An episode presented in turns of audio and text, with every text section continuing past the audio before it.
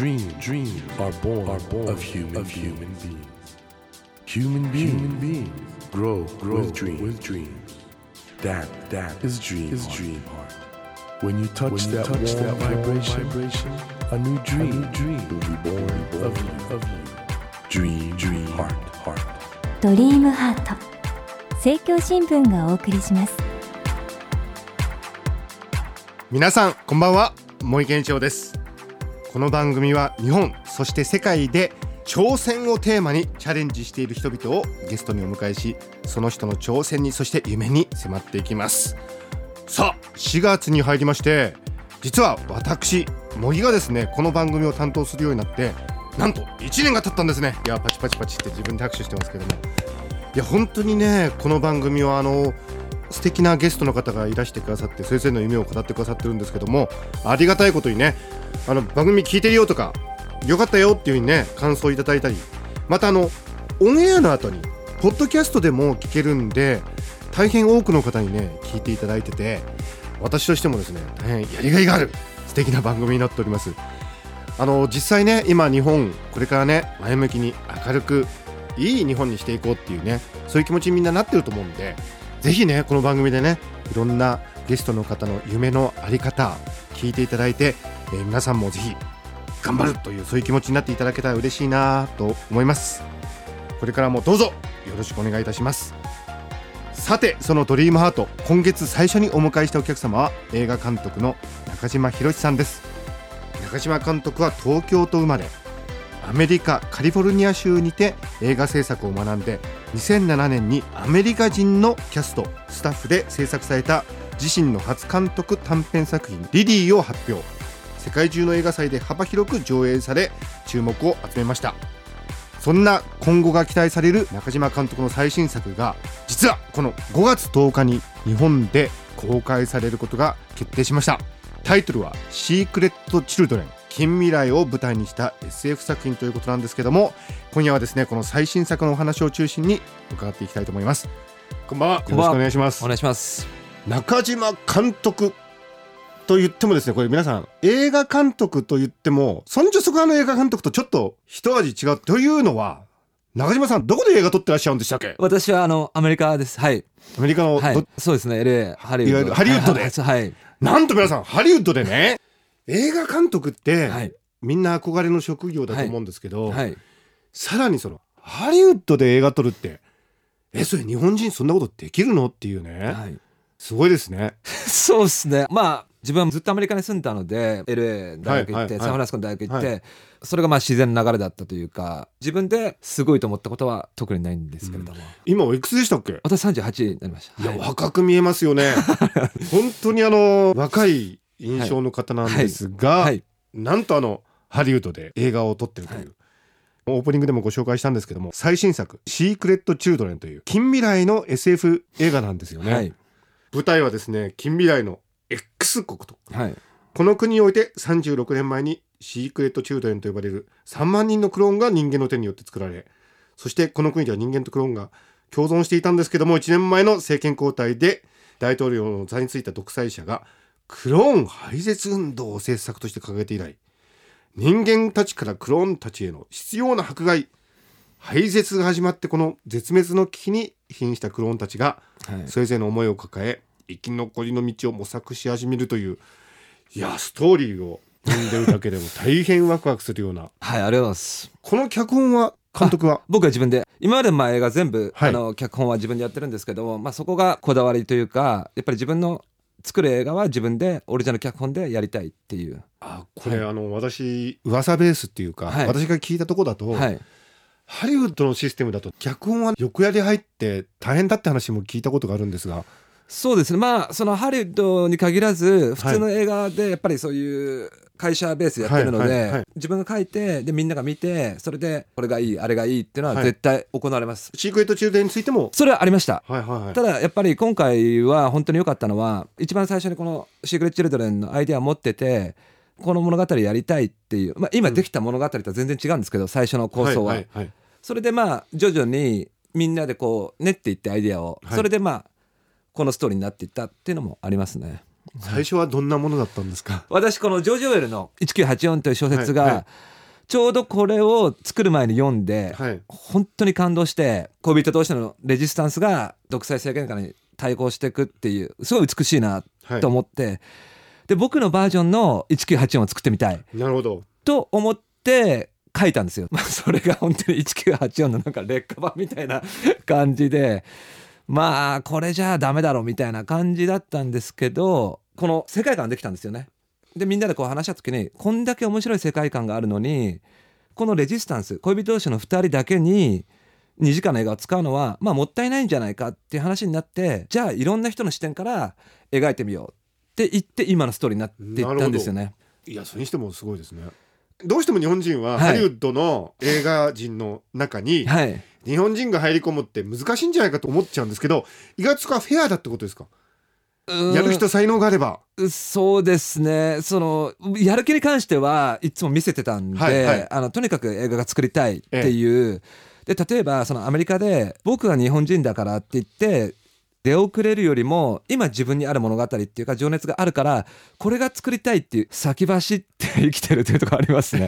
ちなみにあの最初はどうやってこの取っかかりというか。あもうそれが本当にルールがない世界なのでまあこれアメリカ映画の上等なこのキャリアの歩み方なんですけど最初短編でうん。キャリアを作って長編を作るチャンスをもらうっていう。それでまあとにかく短編映画でいいからもう作ろうと思ってもうそれこそ LA 中のい。ろんな人たちに面接をしに行って、それで短編を作るチャンスができて短編がこうたまたま映画祭行ってこう賞をもらったのでそこからこう長編を作るチャンスが徐々に広がっていったってまあ本当に一歩一歩ずつなんですよ、そね。の最初の短編映画はい。作る時にね、はい。何人に企画持ち込んだんですか？いやもう本当多いですね。100え？100! よくめげなかったですね、もう意地ですよね。これはもう日本に帰らざるを得ないから手ぶらで帰ったら、うん。いやもう人間としてかっこ悪いなっていうだけだったんでそれでまあ本当に今の姿夢見てるんですけどそれ以上にそっちの意地の方が強かったですよね。でもそもそもねハリウッドにはい。映画作りに関わることを夢見てくる人ってたくさんいるじゃないですか、はい。ほとんどの人って諦めていくんじゃないんですか？そうですね。だから余計そのハリウッドっていう中心地にいたからこそそれを意識しないようにしてましたね。なんていうのか住むところはちょっとハリウッドから離れたところに住んでて、はい。で僕はハリウッドのゲームに参加してるわけじゃない。映画を作りたいからここにいるんだっていうのは常に自分に言い聞かせてたっていうかそういうイメージですかね。っていうのはしてましたね。なんかそのハリウッドのゲームの本当一部になっちゃうとその自分の姿によって何も成果を残せないっていう恐ろしさがあったっていうか多分アメリカってそういう人本当多いと思うんで。あ勘違いしちゃってる人はいはい。で逆にだからそこはすごくリアルに、そうですね。それは考えてあくました。までも映画を作るんだという、はい。今でもそれは分かんないですね。その例えばハリウッドって僕はよく言われますけど、はじゃあ今韓国とか、まあ、はいヨーロッパでも本当に面白い企画があるって言ったら、い、うん。やもうぜひ作りたいっていうかはい。やっぱ映画が一番最初にありきで場所は2番かなって思います。なるほど。はい。いや、はい。あの中島監督ねこのはい。番組のテーマは、はい。ドリームハートってことで、はい。夢なんですけど、はい。おそらく今のお話ね、はい。日本の、特に若い世代のリスナーにとっては、もうシャワーみたいにあーってなんかこの雰囲気聞きたかったっていう感じだと思います。あ嬉しいです。無意識で喋ってるんですけどはい。やっぱ、はい。ハリウッド映画ってはい。劇場で見たり、アカデミー賞の授賞式みたいな、はいああいうものでしか通してしか見てないんで、はい。そのインサイドストーリーってねほんと興味深いですね。ちなみにやっぱりいつかはアカデミー賞ですかね。あもちろんそうですね。もちろんですか？はい、本気で思ってます。今もう0.1秒ぐらいでしたね。あいや本気で思ってます。ずっと監督賞作品賞。そうですね。一番なんかすごい印象深いのが、はい。はいまだこの「シークレット・チルドレン」とか撮る前に、はいはい。プロデューサーとこうミーティングした時に、いえ。や僕は本気でアカデミー賞を取るつもりで映画を作ってるって言ったら、うん。そのプロデューサーの人が「えマジかよ」って言ってえうん「いやマジかよ」じゃなくてその気持ちでやらないと本当にいいものは生まれないんじゃないかって言ったのをすごい覚えててもちろんその賞は取りたいんですけれどもその先にやっぱり見てるお客さんの人生を変えるぐらいの本当にものが作れればいいなとは思ってます。いいですね、は中島監督がね、はい。あのオスカー取られた時にはおそらくこのインタビューが資料として流れると思いますので、はい。はい。は い皆さんこの「シークレット・チルドレン」ですけどもう一度確認ですけれどもハリウッド映画ですそしてそれを捉えた映画監督そしてその脚本も抱えたのが今日お迎えしている中島博さんということで。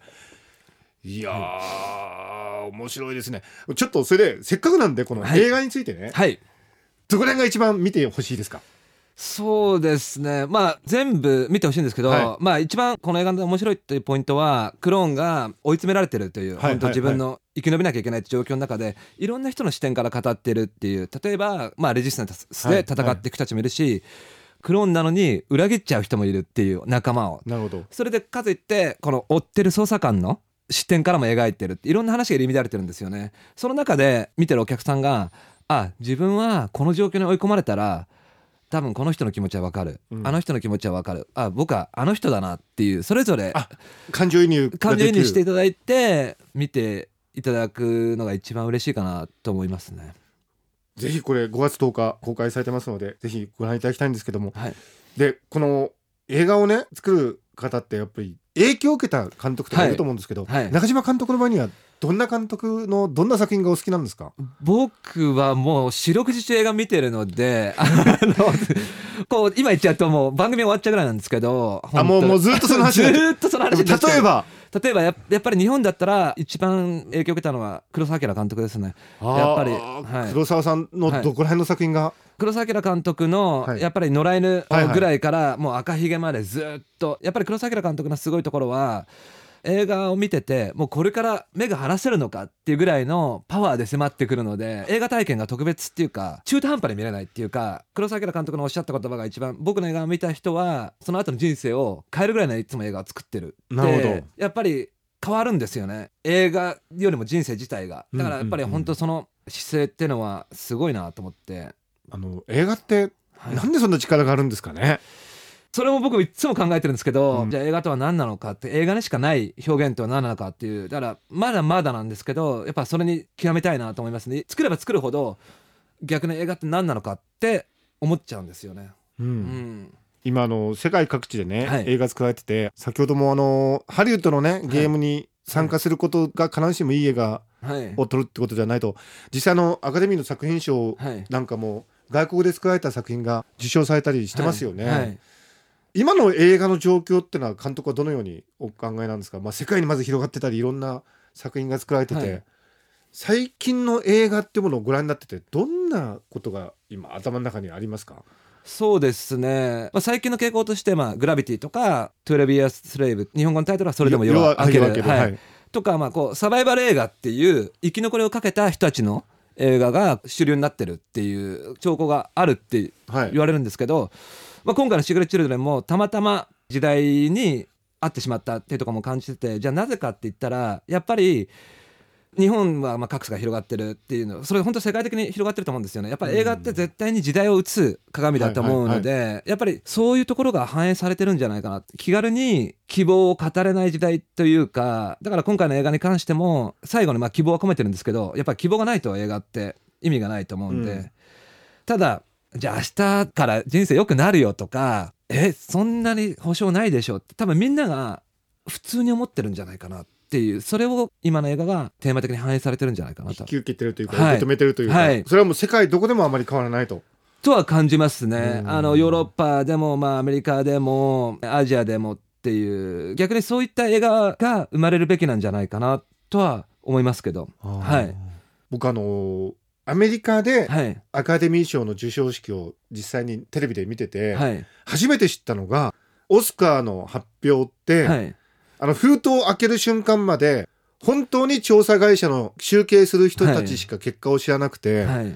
アカデミー会員の本当に一人一票の完全に平等な民主主義の投票の結果、はい。作品選ばれるんですよね、はい。賞が。はい。いや僕それを知った時にアメリカのハリウッドの映画に対する愛ってすごいなと思って。いや本当すごいですよ。アメリカ人のはい。一番感じるのはやっぱり映画が文化なんですよね、はいはい、まあ面白い話があって大学にこう留学してて、はい。ストリートでこう、はい。撮ってるじゃないですか学生映画ですよ、はいはい。それでこうトラックとかでっかい撮ってクラクションとか鳴らしてくれるんですよ。頑張れよっていう。あーあ土下じゃなくて。どけじゃなくってすげえなえこの。学生が撮ってってもんですか？そうですね。まあ、あとその撮影許可とか本当実際プロの現場だはい。と分担されてて全ての撮影が滞りなくいくようにシステムがすごいしっかりしてるっていうか、はいはいはい。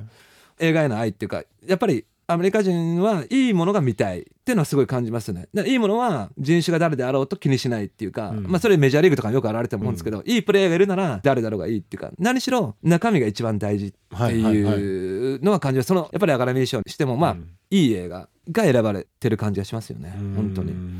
まあねだから今回の作品「シークレット・チューズン」もどうですか？ズバリオスカーに。いやいやいやいやいやい。やいやもう、まあ、恐れ多いですよ。恐れ多いです。それはまあでもまあその可能性もね、あるわけですけど、はい。ただおそらくね、はい。中島さんが今後、はい。作品どんどん作っていって、い、つかははい。ノミネートみたいなこともはい。あるわけじゃないですか。からその時にああそうか。最初の長編映画はこれだったんだってきっと振り返られることになるんだろうと思うんですけどやっぱり見てほしいな。たくさんの人にな。そうですね。苦労されて作られた「シークレット・ジュニア」5月10日から公開なんですけどもはい。これどうですか？大ヒット。してほしいです。してほしいです。はい。ねはい。これやっぱり近未来の SF ものってねやっぱはい。り最近数々の大ヒットが出てるはい。ジャンルでもありますから、はい。しかも話題性はね、はい。抜群ですからね。そうですね。はい。日本人の監督が、はいハリウッドでこういう形で映画作った例って今まであるんですか？どうでしょうね。多分オリジナル脚本でやった人はいないと思います。ですよね。はい。ね誰かの脚本とか原作でやられたそのリメイクとかではあると思うんですけどただやっぱりまた最初に話戻っちゃうんですけどそこにこだわらないでいやいやいやいや物語本人はこだわらなくてもね、はい。本人はこだということは皆さん中島監督は映画界の野茂英雄ということでございます。ありがとうございます。そうですよね。今まで普通に話聞いてましたけどえそんな人って今までいたっけって思って改めて。はい。いやすごいことじゃないですか。いやご本人はねいや俺は映画作ってるだけだって言うかもしれないけど、まさにこれ偉業ですよ偉業 ありがとうございます。ねトルネード東宝みたいなもんですよ、ぜひこのシークレット10年をはい。見に行っていただきたいんですけども。はい。やっぱり中島さんすごい人だと思うんでその凄さの秘密がどこにあるのかってことを来週また引き続きちょっとはいお伺いしてよろしいでしょうか、はいまた来週もよろしくお願いしおます願いします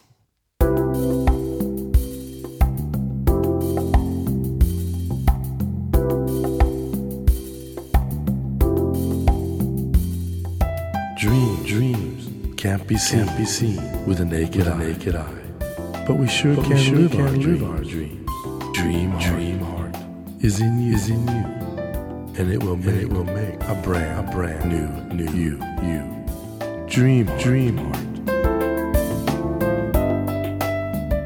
ドリームハート今夜お迎えしたお客様は映画監督の中島博さんでした。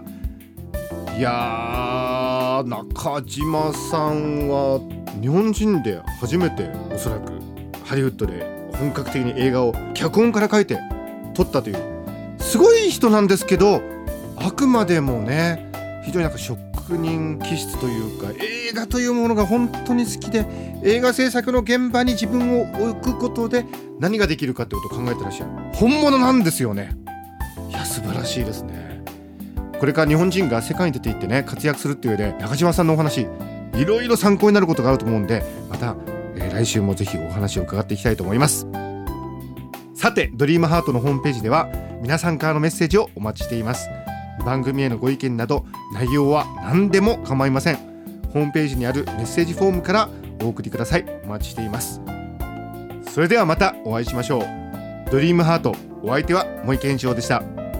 ドリームハート政教新聞がお送りしました。